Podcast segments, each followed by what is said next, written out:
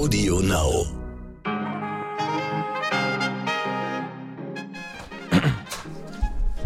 Guten Morgen, meine Damen und Herren. Ich begrüße Sie zu heute wichtig.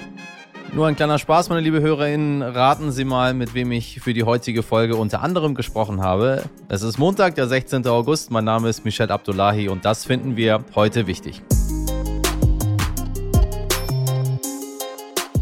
Ja, er ist das wohl bekannteste Gesicht und noch viel wichtiger die wohl bekannteste Stimme des deutschen Fernsehens, Jan Hofer. Ich habe zum Start seiner neuen Sendung mit ihm gesprochen. Er hat mir erzählt, warum er die Krawatte wohl für immer abgelegt hat. Und wir schauen natürlich ganz genau nach Afghanistan. Da haben sich die Meldungen übers Wochenende überschlagen. Und ich frage mich, wie konnte es so weit kommen und was bedeutet das jetzt? Aber zunächst mal das, was am Wochenende war und das, was wichtig wird, damit Sie gut informiert in die neue Woche starten. In Haiti hat es am Samstagmorgen ein schweres Erdbeben der Stärke 7,2 gegeben mit hunderten Toten, weit über 1000 Verletzten und zig Vermissten. Das Ganze erinnert mich an das Erdbeben aus dem Jahr 2010. Damals waren mehr als 220.000 Menschen ums Leben gekommen und über eine Million Menschen haben ihr Zuhause verloren. Ja, und ausgerechnet heute könnte der Tropensturm Grace auf die Region treffen. Das teilte das nationale Hurricane-Zentrum der USA mit. Wir schauen nach Deutschland. Befeuert von den zuletzt guten Umfragewerten hat SPD-Kanzlerkandidat Olaf Scholz der ARD gestern gesagt, ich traue uns ein Ergebnis ordentlich über 20 Prozent zu. Und ich will der nächste Kanzler werden. Theoretisch wäre nach der Wahl am 26.09. ja eine Ampelkoalition aus SPD, Grüne und FDP möglich. FDP-Chef Christian Lindner machte der SPD aber im ZDF wenig Hoffnung darauf. Er sagte, mir fehlt die Fantasie, wie Rot und Grün der FDP überhaupt ein Angebot machen könnten. Sie stünden der Linkspartei weit näher als der FDP. Er glaube, der Auftrag zur Regierungsbildung werde an die Union gehen. Oha, eine Sache noch, ab heute beginnt die Briefwahl, meine Damen und Herren, lässt sich ganz einfach bei der Verwaltung Ihres Hauptwohnortes beantragen und dann können Sie schon jetzt einfach per Post abstimmen. Trotz wieder steigender Infektionszahlen gibt es an den Schulen in Mecklenburg-Vorpommern ab heute keine Maskenpflicht mehr. In Nordrhein-Westfalen dagegen im Innenbereich der Schulen schon. Hier starten dann ab Mittwoch rund 2,5 Millionen SchülerInnen im Präsenzunterricht ins neue Schuljahr. Chaos ist, ich glaube, vorprogrammiert. Am Donnerstag gibt's was zu feiern und zwar für die BesucherInnen des Pangea Festivals in Mecklenburg-Vorpommern. Das gilt als Modellprojekt in Pandemiezeiten und geht bis Sonntag. 15.000 Menschen werden dort erwartet. Musikalisch bewegt sich das Programm hauptsächlich in den Bereichen Elektro, Hip-Hop und Indie. Meine Damen und Herren, eine traurige Nachricht gab es noch aus der Sportwelt. Gerd Müller, der größte Stürmer, den Deutschland jemals hatte, ist in der Nacht auf Sonntag nach jahrelanger Demenzerkrankung in einem Pflegeheim bei München eingeschlafen. Er wurde 75 Jahre alt und ist garantiert auch nicht nur Fußballfans bekannt als der Bomber der Nation. Sein ehemaliger Verein, der FC Bayern und viele Fans trauern um einen Sportler mit einer ganz außergewöhnlichen Persönlichkeit. Müllers Bilanz von 365 Treffern in 427 Bundesligaspielen ist bis heute unübertroffen. Morgen Abend muss der FC Bayern übrigens im Supercup ran und zwar gegen Borussia Dortmund. Und falls Sie bei Ihrem Tippspiel auf meinen Tipp gehört haben, vergessen Sie das ganz schnell wieder. Ich glaube, ich verzichte in Zukunft auf Ergebnistipps für Sie, meine Damen und Herren. Oder Sie tippen einfach das Gegenteil und dann gewinnen Sie vielleicht. Lassen Sie uns einmal nach Afghanistan schauen, liebe HörerInnen. Die Taliban haben Kabul eingenommen. Präsident Rani hat das Land verlassen. Tausende Menschen versuchen, die Stadt zu verlassen. Deutschland hat seine Botschaft in Afghanistan geschlossen. Außenminister Heiko Maas sagte gestern Abend, dass nun MitarbeiterInnen ausgeflogen werden.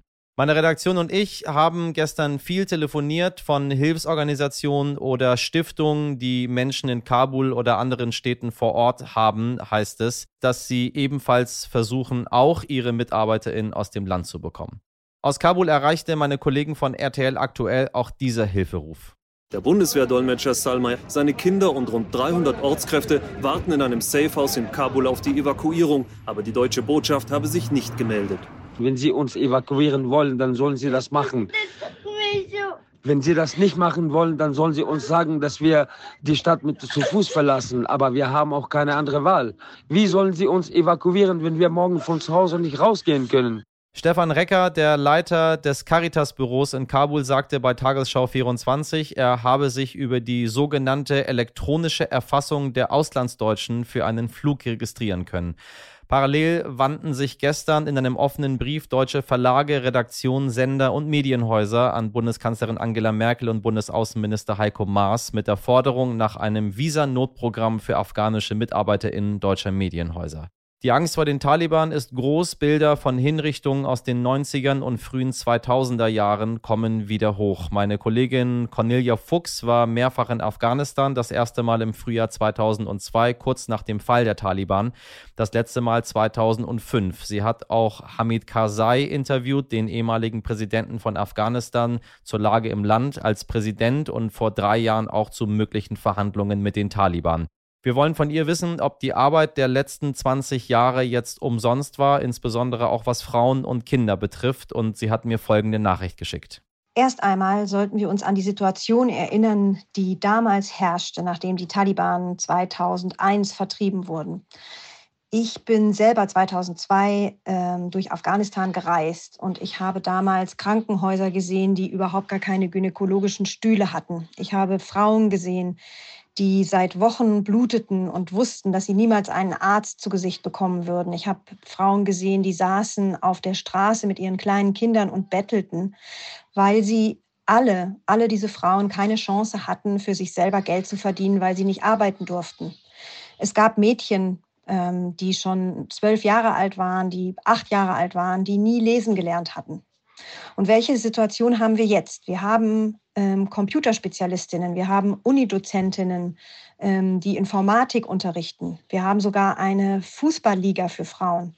Wir haben Polizistinnen, aber vor allen Dingen gibt es in Afghanistan Fabrikarbeiterinnen. Es gibt alleinstehende Frauen, die für ihre Familie sorgen können, weil sie eine Anstellung haben. Ähm, Frauen können ein Leben führen für sich selbst, mit ihren Familien. Und die Frage ist jetzt halt, was passiert mit dieser Kultur, mit dieser Gesellschaft. Ähm, war das alles umsonst, diese Hoffnung, dass eine Frau in Afghanistan zusammen mit ihrer Familie, zusammen oft ja auch mit ihrem Ehemann und mit ihren Eltern ein ganz normales Leben führen kann? Und ich glaube, da müssen wir jetzt erstmal abwarten. Es wird ja viel gesagt, dass die Taliban anders geworden sind. Ähm, es gibt im Moment erste Meldungen, die vermuten lassen, dass das nicht so ist. Aber im Moment muss man halt noch abwarten. Ich hoffe sehr für die Frauen vor Ort, dass es nicht so kommt, wie es von 1996 bis 2001 in Afghanistan war. Aber ja, also es gibt zu viele Meldungen im Moment, die genau dieselben Dinge vermuten lassen wie damals. Was heißen würde, dass die Frauenrechte wieder massiv eingeschränkt werden könnten. Und Cornelia weiß auch von einer solchen Frau, die in den letzten Jahren ein durchaus modernes Leben geführt hat in Afghanistan. Mein Kollege Uli Raus hat genau mit einer solchen Unidozentin, mit einer IT-Spezialistin, ähm, die sogar in Deutschland ausgebildet wurde, in Herat gesprochen. Ähm, das Gespräch war ausgesprochen kurz, ähm, weil dann ihr Haus bombardiert wurde und sie sofort auflegen musste. Was er aber schon hören konnte, war die große Angst, die diese Frau hatte mit ihrer ganzen Familie vor dem, was da jetzt auf sie zukommt. Er hat dann gesprochen mit einer Freundin dieser Frau, die im Moment in Berlin lebt, und die hat uns erzählt, wie die Situation vor Ort ist. Äh, in Herat beispielsweise haben die Taliban bereits die Bibliothek durchkämmt, wahrscheinlich nach, nach Materialien, die sie nicht für ähm, konform halten, ihrer Vorstellung von, ähm, von Islam. Und es gibt auch erste Meldungen, äh, noch unbestätigt, aber ähm, es ist etwas, was man eben auch von früher kannte von den Taliban, dass die durch die Dörfer gehen und durch die Städte und nach unverheirateten Frauen und Mädchen suchen. Also ab zwölf Jahre ist ein Mädchen äh, zur Heirat bereit, so, so, sagen sie. Und die suchen halt jetzt nach äh, unverheirateten Frauen und Mädchen und nehmen sie einfach mit. Auch das wird schon vermeldet. Also auch hier muss man sagen, dass die, die Situation vor Ort von großer Angst geprägt ist, auch gerade bei Frauen, die sich ähm, rechtlich engagiert haben, also die halt für Frauenrechte eingetreten sind. Und die werden jetzt, wenn sie nicht irgendwie fliehen können, sicherlich von den Taliban ähm, in irgendeiner Form ja aufgesucht werden. Und was dann passiert, weiß man natürlich nicht, aber im schlimmsten Fall äh, wird halt dann vollzogen, was schon vorher versucht wurde bei einigen dieser Frauen, dass sie halt ermordet werden.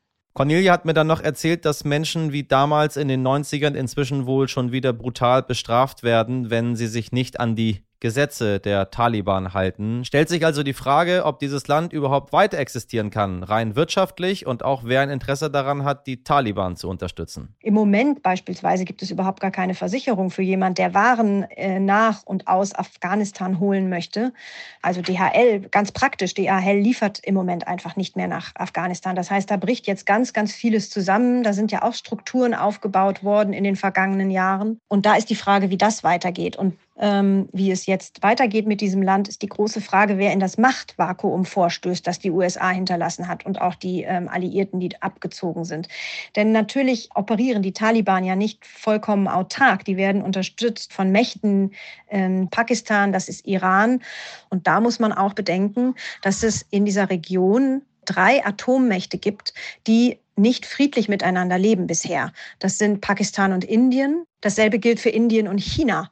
Das sind alles drei Mächte mit Atomwaffen. Und Afghanistan ist im Interesse von all diesen drei Staaten.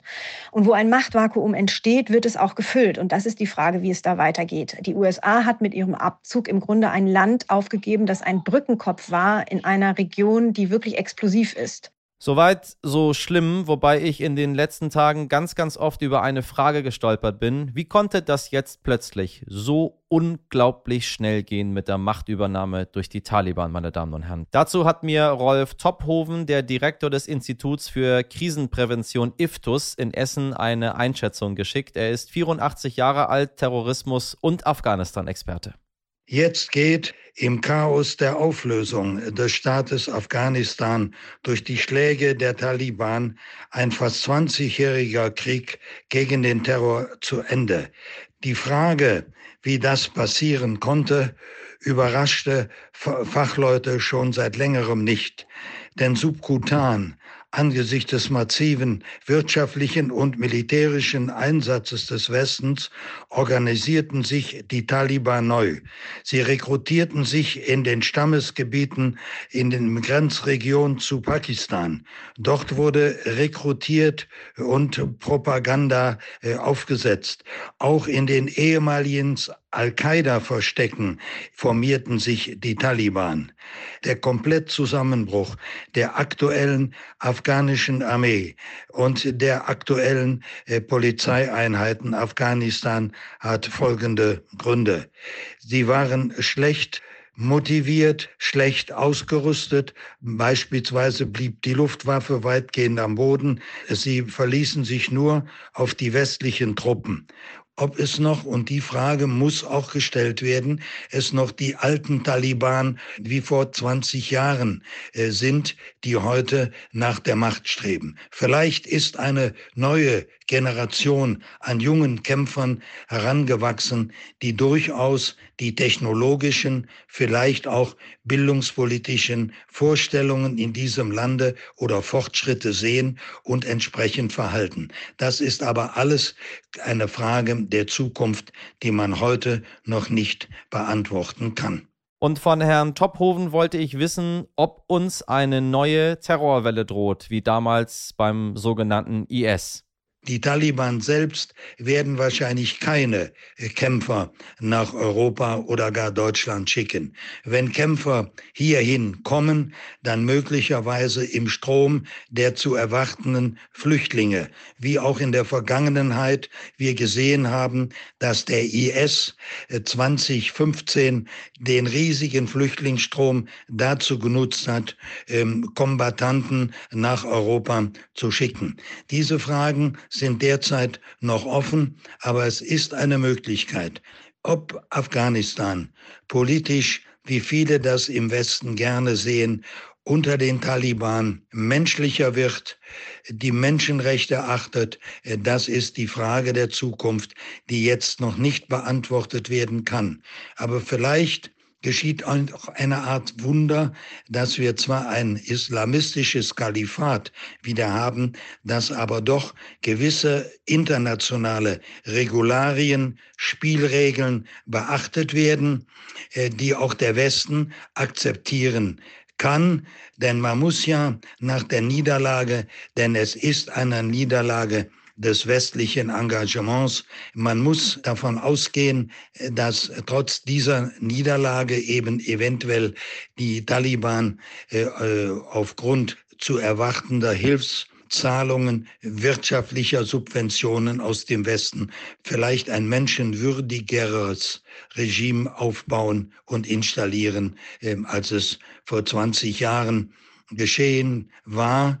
Das ist die vage Hoffnung, die an diesen Tagen, wo das Chaos über das Land schwappt, vielleicht genährt werden kann. Meine Damen und Herren, wie so oft in dieser Welt ein ganz, ganz harter Cut und ein ganz anderes Thema. Und zwar mit einer Person, die wir grundsätzlich verdammt wichtig finden. Mein Kollege Jan Hofer ist wahrscheinlich das bekannteste Gesicht des deutschen Fernsehens. Über Jahrzehnte moderierte er die Tagesschau und stand für Seriosität und Verlässlichkeit. Als er vor einigen Monaten den Schlips ablegte, war es das Ende einer Ära. Heute Abend um 22.15 Uhr startet zwar keine neue Ära, aber zumindest eine neue Sendung. RTL Direkt Jan Hofer moderiert also ab heute wieder, die Welt ist wieder in Ordnung, allerdings ohne Krawatte. In unserem Gespräch haben wir aber nicht nur über die Sendung gesprochen, sondern auch über den aktuellen Bundestagswahlkampf und wie er es schafft, alt zu werden und doch jung zu bleiben. Herr Kollege, ich grüße Sie. Hallo. Was erwartet uns im neuen Format RTL direkt? Erzählen Sie mal. Aber nur das, was wir noch nicht wissen. Es erwartet uns eine neue Nachrichtensendung, die keine Nachrichtensendung im klassischen Sinne ist, sondern die neben natürlich einem kurzen Nachrichtenüberblick über die Geschehen des Tages ein Thema des Tages vertiefen wird und beleuchten wird. Und das in Gesprächen nach Möglichkeit äh, mit sehr kompetenten und prominenten Gesprächspartnern, aber auch unterstützt durch Reportagen. Herr Hofer, nur kennt Sie jeder. Sie haben jahrzehntelang die Tagesschau gemacht. Ähm, sie sind eine Institution in diesem Land. Die Menschen haben Vertrauen zu ihm. So, jetzt sind sie nicht mehr 25. Warum machen sie nicht einfach Schluss, legen die Beine hoch, äh, keine Ahnung, gehen an den Strand und, und genießen das Leben? Rente. Nach dem Abschied äh, von der Tagesschau hatte ich einige Angebote, wie man sich vielleicht vorstellen kann, die alle ganz prima waren. Aber das von RTL war, und das sage ich jetzt ohne Fishing for Compliments, das wirklich attraktivste und das Interessanteste, weil es die Möglichkeit gegeben hat, noch einmal etwas vollkommen Neues zu machen, mit einer vollkommen neuen Redaktion, mit einem neuen Studio und auch mit einem neuen Standort für eine Live-Sendung von RTL. Ich hatte nie vor, in den Ruhestand zu gehen, weil ich das gastlich finde, dass man, äh, wenn man noch kann, die Beine hochlegt und äh, sich dem, dem Leben hingibt, sondern ich wollte, ich war immer aktiv, mache Sport und ähnliches und das Gleiche gilt auch beruflich. Äh, das Leben hat sich schon verändert, ne? Also heute ist jemand, der 50 ist, der 70 ist, nicht mehr genauso wie, sag ich mal, vor 50, 60 Jahren. Ich selber, ich bin jetzt gerade selber 40 geworden. Oh. Äh, und wenn ich mir äh, 40-Jährige äh, anschaue, so, ja, ja, ja, ja, Herr Hofer, ich, äh, ich äh, werde auch alt hier langsam, so. Ähm, ja, ja, die, die grauen so, Haare zeigen die, schon. Die grauen Haare, Herr Hofer kann mich nicht sehen hier. Seine Haare sehen gut aus, meine Damen und Herren. Top frisiert wie immer. Aber wissen Sie, man ist mit, äh, man ist heute irgendwie anders im, im, im Alter. Also ist, ist, ist es das oder ist es einfach, weil Sie, äh, weil Sie diese Lebensphilosophie haben? Beides. Erstens glaube ich, dass man anders ist. Also meine Großmutter zum Beispiel war immer eine sehr alte Frau für mich. Nicht nur, weil ich sehr viel jünger war, sondern weil die Anmutung so war. Die hatte immer schwarze Klamotten an, hatte irgendwie auch mit dem Leben so ein bisschen abgeschlossen und saß immer in ihrem Sessel und hat ähm, sich wirklich nicht mehr wirklich des Lebens gefreut. Das ist immer eine Frage des Kopfes, glaube ich. Also auf der einen Seite haben wir heute medizinisch andere Möglichkeiten, wir ernähren uns anders, wir machen mehr Sport, wir äh, sind aktiver, aber es, ich kenne auch 40-Jährige, die sind so alt, wie ich das noch nie gewesen bin. Oh ja, oh ja, das gibt es tatsächlich auch. Äh, was ist denn das, was ist denn das Geheimnis? Also ich glaube tatsächlich, dass alle Menschen gerne jung bleiben möchten. Ich kann mir nicht vorstellen, dass jemand sagt, ähm, nee, ich möchte einfach sehr gerne sehr alt sein. Das glaube ich niemandem. Ja, äh, Nina Ruge hat ja gerade ein, sehr interessantes Buch darüber geschrieben, über Altwerden und was das eigentlich bedeutet und wie man es verhindern kann, alt zu werden. Also ich meine, auch im Kopf jetzt alt zu werden, das stimmt. Trotz allem muss ich sagen, haben wir beide einen Beruf, der uns jung hält, weil wir gezwungen sind, uns zu interessieren für alle möglichen Dinge. Und das ist, glaube ich, ein, einer der Bestandteile dessen, äh, dass man äh, wirklich, wirklich jung bleibt, weil man immer interessiert ist haben Sie sich gezwungen, Ihr Interesse für Tanz zu entfalten, nachdem Sie bei Let's Dance teilgenommen haben? Oder äh, wie kam es dazu? Ich habe Sie jetzt im Tanz nicht verortet, da müssen Sie mir helfen.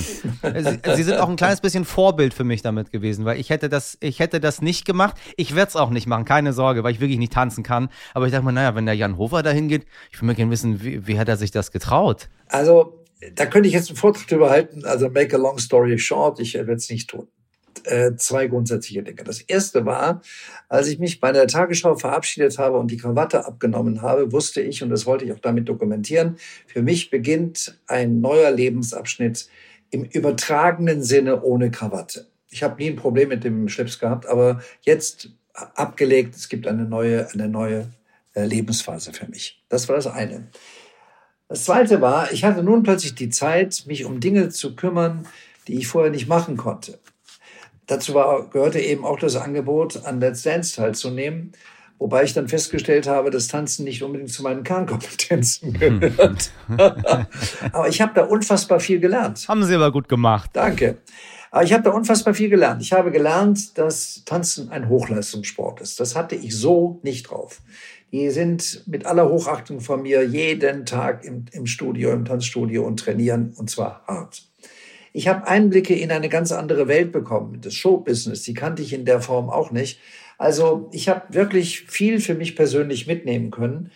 Und als ich zufälligerweise gestern durch Berlin ging, standen da ein paar Leute an der Ecke und ich kam da lang und sagten die, Herr Ufer, hey, was macht die Tanzerei? Ich glaube, die hatten mich noch nie in der Tagesschau gesehen. Aber also ich konnte, sagen wir mal, mein Portfolio auch ein bisschen erweitern. So, äh, nun haben Sie aber sehr viele Menschen in der Tagesschau gesehen. Sie sind ja, ich, ich glaube, ich bin fast nur mit Ihnen aufgewachsen. Also ich kenne auch andere Tagesschausprecher und Sprecherinnen, aber äh, Sie waren halt immer da. Ja, das stimmt. Aber was mich manchmal auch ein bisschen stolz macht, ist, wenn zum Beispiel ein Mensch kommt, der äh, irgendwo geboren ist in irgendeinem Land dieser Erde und sagt, Sie haben mir Deutsch beigebracht. Das finde ich sehr spannend, muss ich sagen. Ja. Also ich habe mit Ihnen Deutsch gelernt, weil Sie sprachen ein Deutsch, das ich verstanden habe. Und das hat, äh, das, das hat mir sehr geholfen. Das fand ich schon prima, muss ich sagen. So, schauen wir mal auf Kernkompetenzen und ein bisschen auf die Zukunft. Wie blicken Sie auf die Bundestagswahl? Es ist nicht mehr lange hin und es fühlt sich nicht an, als wäre bald Wahl. Ich weiß nicht, wie es Ihnen damit geht. Ja, es ist so langweilig geworden und alles konzentriert sich wirklich nur auf ein Thema, als wenn dieses Land nicht noch andere Themen hätte. Also Arbeitsmarktpolitik, Sozialpolitik, ähm, äh, Migrationspolitik, Gesundheitspolitik. Es gibt so viel, äh, über das überhaupt nicht mehr gesprochen wird. Und ich glaube manchmal, die Leute fühlen sich auch ein bisschen alleingelassen. Dass Klimapolitik, Umweltschutz ein großes Thema ist, das viele und wirklich ich glaube, alle interessiert, ist die eine Geschichte. Aber dass man alles andere überhaupt nicht mehr wahrnimmt, finde ich dann schon ein bisschen merkwürdig, muss ich sagen. Also da sind die Politiker auch ein bisschen in der Verantwortung. Spielen wir damit den Falschen in die Hände, dadurch, dass wir nur ganz bestimmte Themen besetzen? Weil Sie haben recht. Ich habe das Gefühl, es ist mittlerweile wie dieses berühmte Clickbaiting, was wir aus dem Internet kennen, ähm, zu so einer Sache geworden. Man reitet das Pferd zu Tode, was irgendwie am besten funktioniert und vergisst dabei alles, was drumherum ist. Nun gibt es aber Menschen, die vergessen das nicht und dann besetzen die andere Themen, wo ich mir wünsche, dass die demokratischen Parteien sie besetzen würden, als äh, dass man äh, die Menschen äh, vergisst, die anderen. Naja, die Wahlergebnisse in Sachsen und Thüringen sprechen ja eine eigene Sprache und dem müssen wir mit demokratischen Mitteln begegnen. Und das äh, findet manchmal nicht so statt, wie ich mir das vorstelle. Wie blicken Sie in die Zukunft? Mal ganz offen, frei aus dem Herzen. Also ich weiß es nicht. Ich glaube immer noch an die Vernunft, obwohl ich im Laufe meiner langen Karriere Dinge erleben musste, die mich haben doch zweifeln lassen. Also wenn ich an eine ganz frühe Geschichte denke, wo ich wirklich geglaubt habe, das, das kann nicht sein. Äh, als ich da zum ersten Mal von gehört habe, habe ich gesagt, nein, das, das kann nicht sein. Das war der Fall Barschel in Schleswig-Holstein, wo ich dachte, das, das ist ein deutscher äh, Spitzenpolitiker, das kann ich mir nicht vorstellen. Aber es war dann so und äh, seitdem gucke ich auch ein bisschen anders auf die Politik. Ähm, ich hoffe trotzdem, dass die Vernunft, und zwar quer über alle demokratischen Parteien hinweg, letztendlich siegt.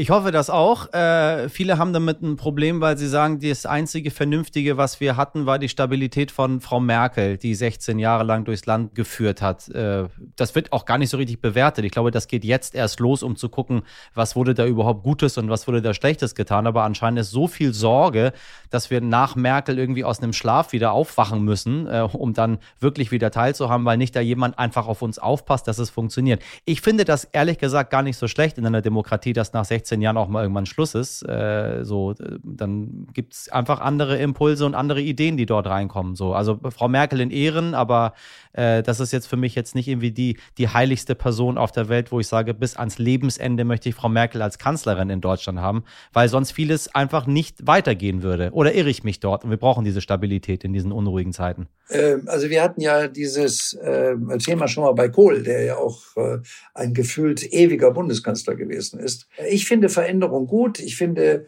eine gewisse Kontinuität prima, weil äh, man braucht auch manchmal ein bisschen Zeit, noch ein bisschen langen Atem, etwas durchzusetzen. Aber ähm, grundsätzlich ist es ist, ist Veränderung das, wovon eine Nation auch lebt und wovon die Menschen leben. Es gibt ja diesen wunderbaren Spruch, nicht die Großen fressen die Kleinen, sondern die Schnellen die Langsamen. Ja. Und äh, wenn wir dann langsam werden, und das wird man, glaube ich, wenn man so ein bisschen äh, den Blick für die Zukunft verliert, ähm, Stichwort Neuland, dann ähm, wird es auch Zeit, dass man was ändert. Außerdem ist niemand unersetzbar. Das gilt für große Politiker als auch für uns. Was werden Sie am Tag nach der Wahl bei RTL direkt vermelden? Ah, das wüsste ich gerne. das kann ich Ihnen nicht sagen. Ich glaube, wir werden das Wahlergebnis vermelden, aber wir werden kein wirkliches Ergebnis haben, weil dann die Koalitionsverhandlungen anstehen und welche Konstellationen sich da bieten. Das wird eine hochspannende Angelegenheit. Herr Hofer, toi, toi, toi für RTL Direkt und äh, auf balde. Mich werden Sie erstmal nicht los. Okay, alles klar. Bis bald, freue mich. Okay, tschüss. Ja, meine Damen und Herren und mein lieber Jan, ich wünsche dir ganz, ganz viel Erfolg bei deiner neuen Sendung und ich hoffe, ich lerne es auch eines Tages von schlimmen Nachrichten zu nicht so schlimmen Nachrichten so elegant überzuleiten, wie du es immer gemacht hast. Das war der Start in eine sehr aufregende Nachrichtenwoche. Wenn Sie Lob, Kritik oder Anregungen haben, dann schreiben Sie uns gerne wie immer an heute wichtig stern.de. Und meine Damen und Herren, abonnieren Sie unseren Podcast gerne auf sämtlichen Plattformen und empfehlen Sie ihn weiter, damit wir weitermachen können. Einfach jetzt eine WhatsApp an irgendjemanden schicken und sagen, guck mal, das höre ich immer, das ist cool. Denn dahinter steckt ein tolles Team, was hier äh, bei uns jeden Tag das für Sie ermöglicht, bestehend aus Sabrina Andorfer, Miriam Bittner, Dimitri Blinski, Malte Born und Martin Schlack. Die Produktion dieser Folge hat Nikolas Femerling für Sie übernommen. Morgen ab 5 Uhr können wir uns wieder hören. Jetzt wünsche ich Ihnen einen schönen Montag. Kommen Sie gut in die neue Woche und machen Sie was draus. Bis morgen, Ihr Michel Abdullahi.